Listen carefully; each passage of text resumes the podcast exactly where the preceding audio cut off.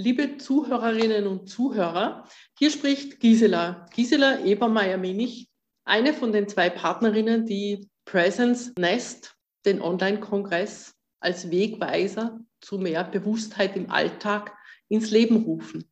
Und dazu habe ich heute Isolde Gaio als meinen Gast eingeladen.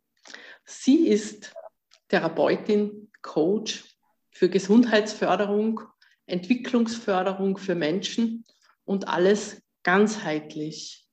Körper, Geist und Seele in einer Einheit.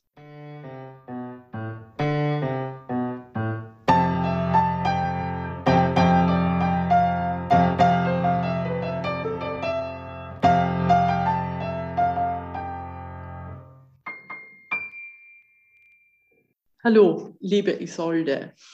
Hallo, liebe Gisela. Vielen Dank, dass ich hier dabei sein darf und ich freue mich schon sehr auf unseren Austausch.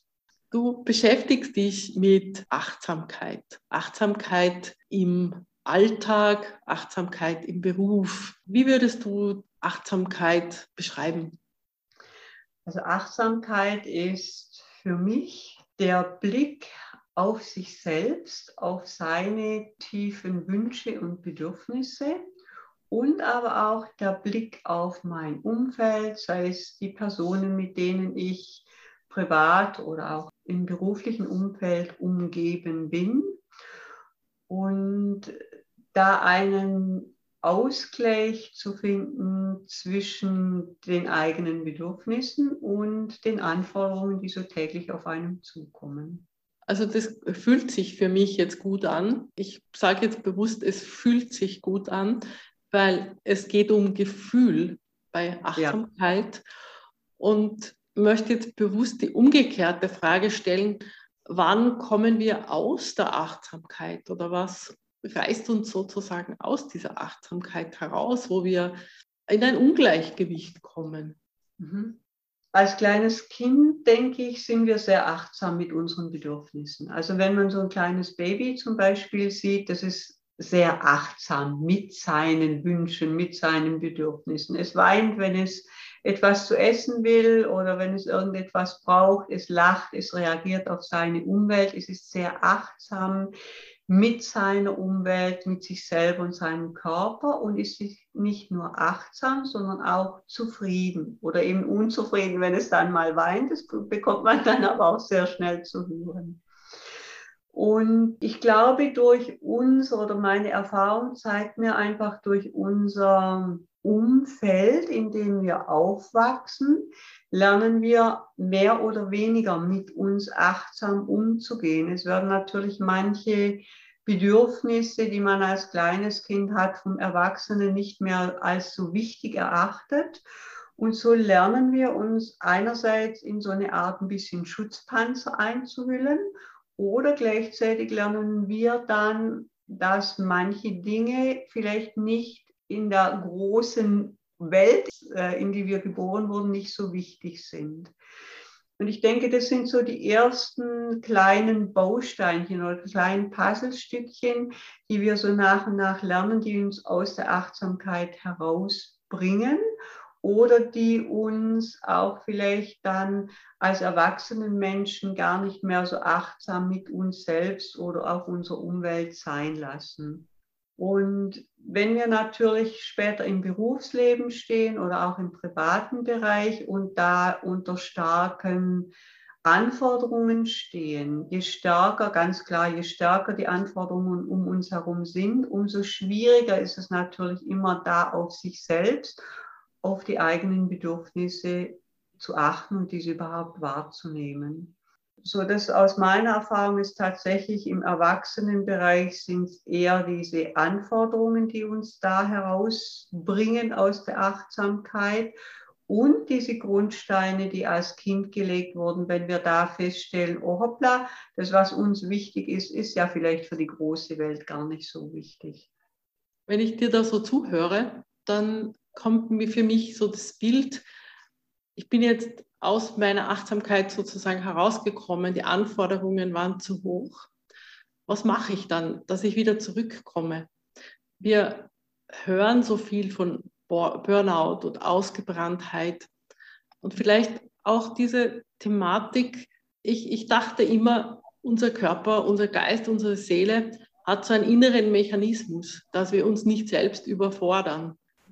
Da gibt es aber, musste ich lernen, dass es eben nicht so ist. Deswegen jetzt irgendwo so diese Frage, wie, wie kommt man wieder zurück?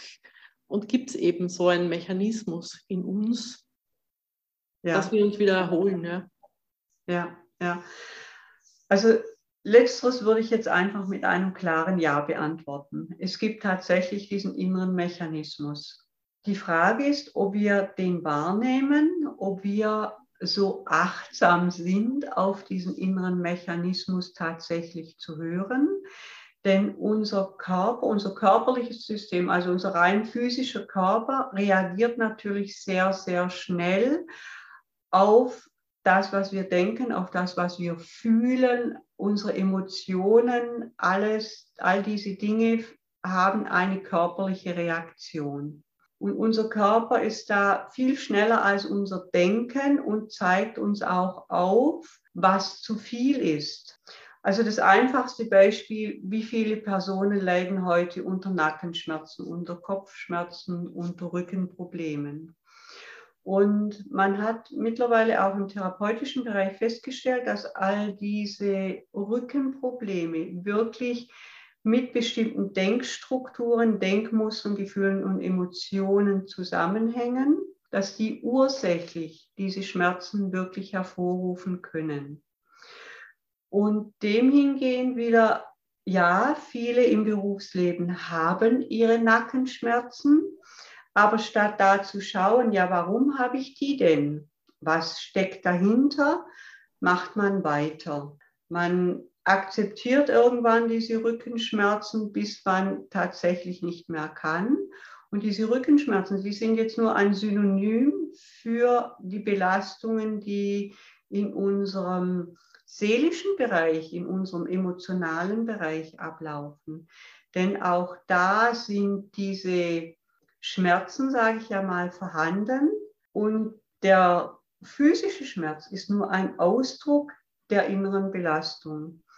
Und meines Erachtens ist das dieser, dieses Warnsignal, halt, stopp, da hält einer den Finger hoch und sagt, stopp mal, ich schicke dir diesen Rückenschmerz, damit du da mal genau hinschaust, was passt denn nicht, warum trägst du die Welt plötzlich im Nacken zum Beispiel, mhm. warum überforderst du dich da, warum gönnst du dir nicht deine Pause? Und dahingehend ist es wiederum schwierig, wenn man nie gelernt hat, auf diese Symptome zu achten oder davor schon wahrzunehmen, wann dieser Zeigefinger kommt, umzuswitchen und zu überlegen, was brauche ich denn jetzt, um wieder in die Achtsamkeit hineinzugehen? Was, was brauche ich denn? Mhm. Also ich denke, jeder Mensch weiß intuitiv eigentlich sehr gut, was er braucht und hat von sich aus auch eine sehr gute Intuition. Die Frage ist, ob er die wahrnimmt, ob er sich gestattet, diese wahrzunehmen. Und jeder Mensch weiß in der Regel auch sehr genau, was er brauchen würde, um wieder aus diesem Schmerz, sage ich jetzt mal, aus diesen Drucksituationen herauszukommen. Aber man ist so gepolt, um im privaten Umfeld oder auch im Arbeitsumfeld zu agieren und zu reagieren, dass die Wahrnehmung nachlässt oder man sich da gar nicht vertraut. Und die einfachste Methode ist das Atmen zum Beispiel. Einfach hinsitzen, mal den Atem überhaupt wahrzunehmen. Das ist schon eine ganz, ganz, ganz spannende Sache und ich erlebe das immer wieder in meinen, in meinen Kursen dann, wenn man mit so einer einfachen Übung kommt und sagt, jetzt setzt euch einfach alle mal hin und atmet mal. Da kommen immer ganz große Augen. Manche denken schon, ach nee, was will sie denn jetzt schon wieder? Aber wenn man das zulässt, dann spürt man sich plötzlich wieder und dann spürt man auch seinen Körper. Und das sind so diese Dinge, wo man tatsächlich mit kleinen Schrittchen wieder in die Achtsamkeit reingeht oder reinkommt. Mhm. Da kommt bei mir jetzt so ein Impuls oder Reflex, darf ich das denn? wir haben ja so viel Leistungsgesellschaft ja. und wie schaut es mit der Wertschätzung aus? Darf ich mich selbst so wertschätzen oder überschätze ich mich dann? Nehme ich mich dann zu wichtig, wenn ich jetzt sage, ich brauche jetzt eine Pause und ich darf jetzt atmen oder ich darf jetzt eine Ruhe haben oder ich darf mir Hilfe holen? Das ist irgendwie so ein Dreieck zwischen Leistung, Wertschätzung und Bewusstheit, das für mich da so auftaucht. Wie würdest du das sehen. Ja, da gebe ich dir, da gebe ich dir vollkommen recht. Es ist in unserer leistungsorientierten Gesellschaft tatsächlich so, dass man das, was ich eben vorhin auch sagte, diese Achtsamkeit verlernte und eben auch diese Wertschätzung sich selbst gegenüber vielleicht nie lernte oder verlernte oder hinten anstellte, weil ja andere Themen vermeintlich wichtiger sind. Ich glaube, wir sprechen hier auch um eine gesunde Achtsamkeit, nicht diese übersteigerte, übersteigerte Ego-Lehre, die zum Teil, die es ja auch geben könnte oder manchmal auch gibt, sondern es geht einfach um diese gesunde Achtsamkeit und die gesunde Wertschätzung, um sich selbst eben auch in eine Position zu bringen, wo es einem gut geht, wo man Freude empfindet, wo man positive Gefühle empfindet, wo man nicht in Krankheiten hineinfällt oder umgekehrt dann wieder eine über diese Achtsamkeit entsprechende Symptome frühzeitig wahrnimmt. Und ich glaube, dass das eine ganz wichtige Sache ist, sich dieses zu erlauben. Also sämtliche Bereiche mit einbeziehen und in allen Bereichen auch diese Ruhe zu erlauben und sich das ganz bewusst auch zu nehmen. Ich meine, wenn man jetzt zum Beispiel einen Raucher sieht, der nimmt sich seine Raucherpause. Der Nichtraucher, der braucht genauso eine Pause. Auch da, es geht kurz mal, also ganz unabhängig von, von Rauchen oder Nichtrauchen jetzt, aber es geht kurz mal um diesen Schritt zurück hinzusetzen und mal nichts zu tun, sich selber sein zu lassen. Und in der letzten Zeit nehme ich wahr, dass sehr viele Menschen sich einerseits wieder danach sehnen und auch dass der Wunsch wächst in den Menschen, sich tatsächlich wieder auch mit weiteren Bereichen ihres Seins auseinanderzusetzen. Da stimme ich dir zu. Das ist auch meine Wahrnehmung, dass die Menschen eine Sehnsucht haben, Sehnsucht nach sein dürfen ja. und Sehnsucht nach Wertschätzung und auch Sehnsucht nach tiefer gehenden Gesprächen. Also so ein Beispiel, wie sozusagen eine traditionelle Gastgeberrolle eigentlich einzunehmen und sich Menschen einzuladen und mit denen zu reden und auch diesen Raum zu halten und damit sich die Menschen dort gut fühlen und eigentlich ein Boden da ist für Achtsamkeit. Ja, genau, genau. Ja, also ich sehe das auch bei, bei meinen Patienten zum Beispiel oder, oder auch bei meinen Klienten. Weißt du, viele stecken in, hauptsächlich in einem Arbeitsprozess drin, der sie sehr fordert, der herausfordernd ist und sie manchmal weit über ihre Grenzen gehen. Und wenn sie dann zu mir kommen, dann meistens zunächst mit körperlichen Symptomen, ob das jetzt Erschöpfung ist, ob das Müdigkeit oder Schlafstörungen oder wirklich schon körperliche Schmerzen sind, das sei jetzt mal dahingestellt.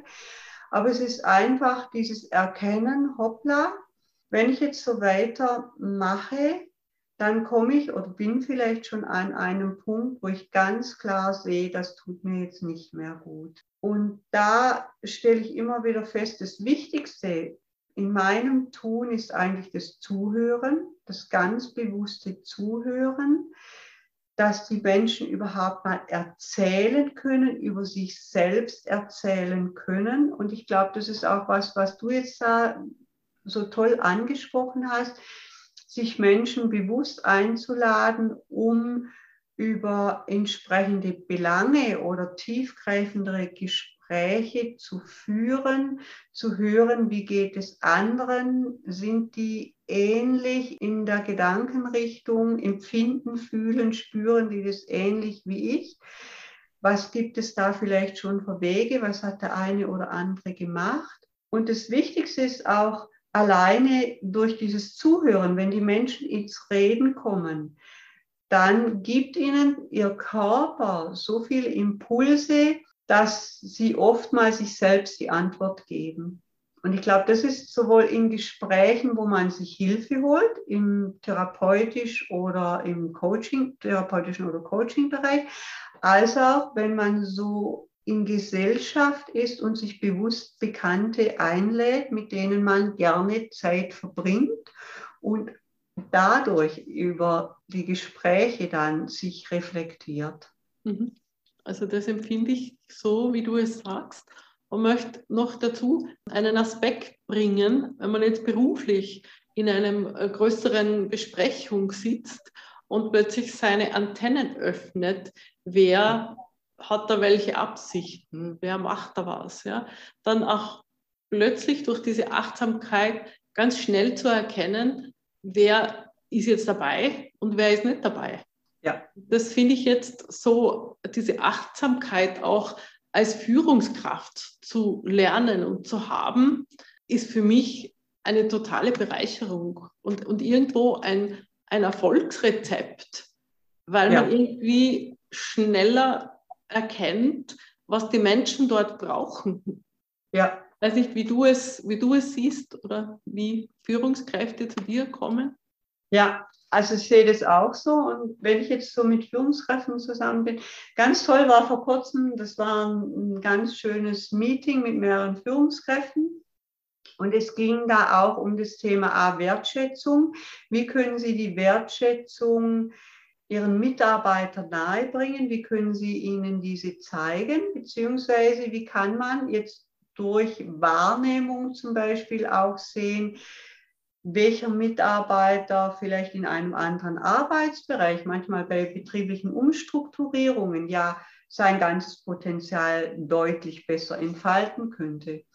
Und da war es ganz interessant, einfach auch unterhalb oder innerhalb dieser Führungskräfte zu sehen, das, was du angesprochen hast, wie die Antennen aufgehen. Es war also, man, man konnte es im Gesicht sehen, wie so diese Öffnung, wie wenn man einen Schrank, eine Schranktüre, Flügeltüre im Gesicht öffnet, wie das Gesicht oder die Gesichter dann sich öffneten und diese Wahrnehmung plötzlich da war und das Annehmen, das Erkennen, ah, diese Person geht eher in diese Richtung, diese Person hat eher diese Denkstrukturen.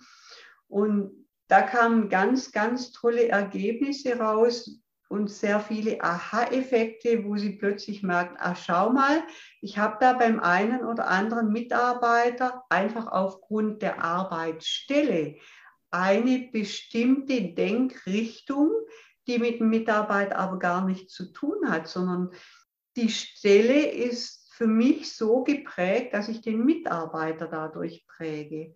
Und wenn ich da in eine ganz andere Richtung gehe, achtsam bin und auch die Reflexion dann von meinen Mitarbeitern bekomme, dass wir da neue Teams aufstellen, plötzlich auch die, ja, die Harmonie zum Teil in den Betrieben sich ganz deutlich verbessert.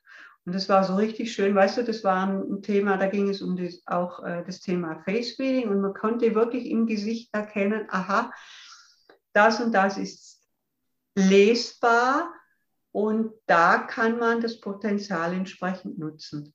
Mhm. Ja. Wir reden ja jetzt sehr viel von Leadership und Augenhöhe und Einbindung der Mitarbeiter, Einbindung der Kunden eben auf Augenhöhe. Und das führt mich jetzt einfach zu der Frage, wie würdest du das angehen, mit Führungskräften mehrere Perspektiven sozusagen zu öffnen?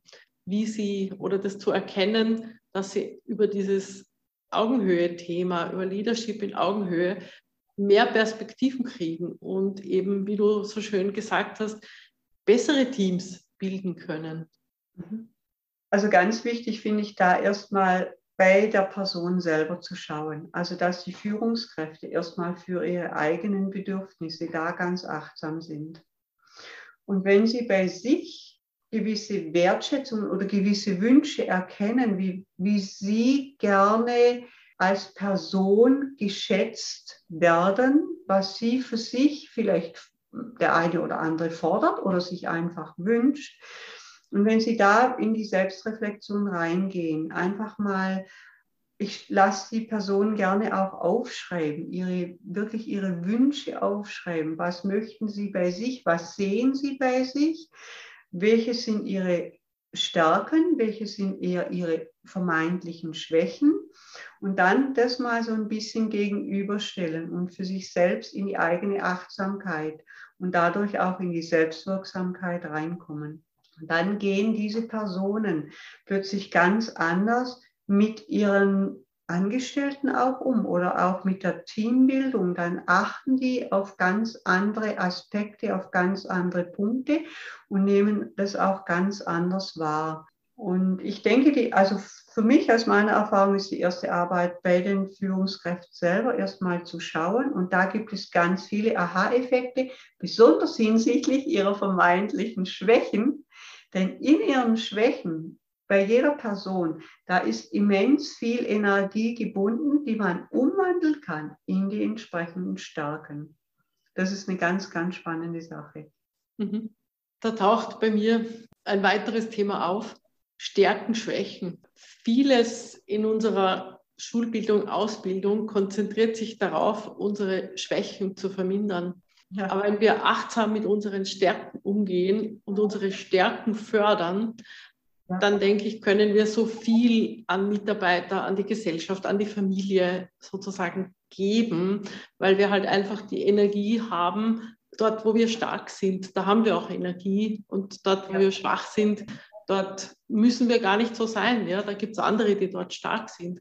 Ja, ja, genau. Und genau das erkennen. A, meine Stärken und meine Schwächen und sich Schwächen auch mal eingestehen. Das ist auch so eine Sache der eigenen Achtsamkeit, der eigenen Wahrnehmung.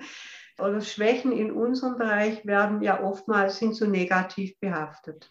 Und das muss ja gar nicht sein. Ich habe eine vermeintliche Schwäche, die in einer bestimmten Situation eine absolute Stärke sein kann. Und ich glaube, dieses Gleichgewicht, dieser schöne Ausgleich, also das, was du sagst, die Stärken und da sein, die Schwächen aber trotzdem erkennen, da vielleicht dann Hilfe zuholen also das, was ich jetzt zum Beispiel nicht gerne mag oder, oder auch einfach nicht so kann, sich da entsprechendes Know-how zuholen. Das ist eine wichtige Sache und vor allen Dingen, das erkennt man und akzeptiert es erst, wenn man mit sich selbst achtsam umgeht. Denn davor meint man ja immer, man kann alles. So. Es ist logisch, dass man nicht alles kann. Vernunftstechnisch weiß das jeder Mensch.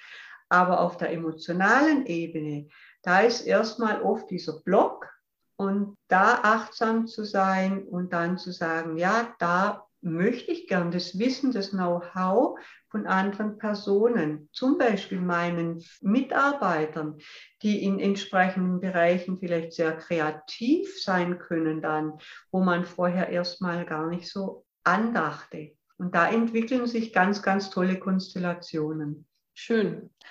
Die Emotionen wahrzunehmen, die man selber hat. Emotion ja. ist ja auch so ein Begriff, der in unserem Kulturkreis mit negativ behaftet ist. Ja. Aber emotional bedeutet ja nicht, dass ich jetzt den Schuh am Tisch haue, sondern emotional heißt ja einfach nur, ich spüre, was mir mein ja. Körper sagt, ich spüre, was mir meine Seele sagt. Und es kann ja wirklich ein, wie soll ich sagen, ein Alarmsignal auch sein, ja? Oder einfach ja. ein Signal sein, sei achtsam, das ist ja. jetzt nicht der richtige Weg oder das ist nicht der richtige Aspekt oder nicht der richtige Zeitpunkt oder vielleicht nicht die richtige Konstellation. Ja. Also das gefällt mir jetzt einfach sehr gut, dass wir da diese verschiedenen Aspekte der Achtsamkeit so herausgehört haben, dass es eben um Körper, Geist und Seele geht, aber dass ja. es ganz wichtig ist, die Bedürfnisse, die Wertschätzung und die Emotionen wahrzunehmen. Absolut. Und sozusagen als Ganzes sein zu dürfen und auch lernen zu dürfen. Üben ist für mich auch wichtig im Zusammenhang mit Achtsamkeit. Was würdest du ja. mir da für einen Tipp geben wollen, wenn ich Achtsamkeit üben möchte? Sehr, sehr gerne. Also das, was ich vorhin angesprochen habe mit der Atmung, ist natürlich immer ein sehr, sehr einfacher Tipp, weil ich brauche einfach auch nichts dazu, kein Handwerkszeug, sondern meine Atmung habe ich. Und allein sich die Atmung mit den Gedanken mal begleitend bewusst zu machen. Also ich atme ein ich atme aus. Das bei jedem Atemzug wirklich zu denken. Ich atme ein, ich atme aus. Das ist die einfachste Achtsamkeitsübung überhaupt. Weil sie aber so einfach ist, wirkt sie natürlich auch sehr stark. Und ich kann das auch, wenn ich jetzt eher sehr im logischen Bereich unterwegs bin, kann ich das zum Beispiel auch mit Zahlen hinterlegen. Eins wäre das Einatmen, zwei wäre das Ausatmen. Und solange ich mit den Gedanken in der Atmung bin, lasse ich gleichzeitig meinen Gefühlen und Emotionen freien Raum und da kann es durchaus sein, mit dieser Atemübung, mit dieser Achtsamkeitsübung ploppen plötzlich ganz interessante Ideen auf. Man, man hat plötzlich eine Eingebung, sage ich jetzt mal. Das Bauchgefühl kommt plötzlich zu Wort. Und das ist eine ganz tolle Sache. Mit dieser Atmung gedanklich begleitend in das Fühlen und Wahrnehmen, Spüren, in die Emotionen reinzukommen. Ja.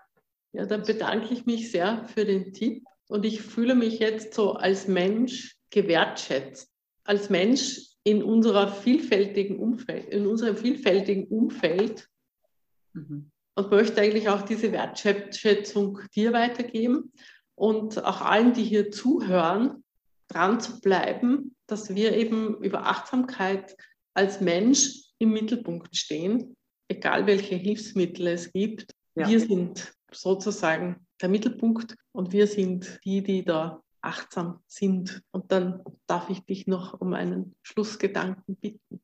Ja, über die Achtsamkeit in das Körperliche noch reinzugehen, über die Achtsamkeit seinen Körper zu führen und zu leiten und zu wertschätzen.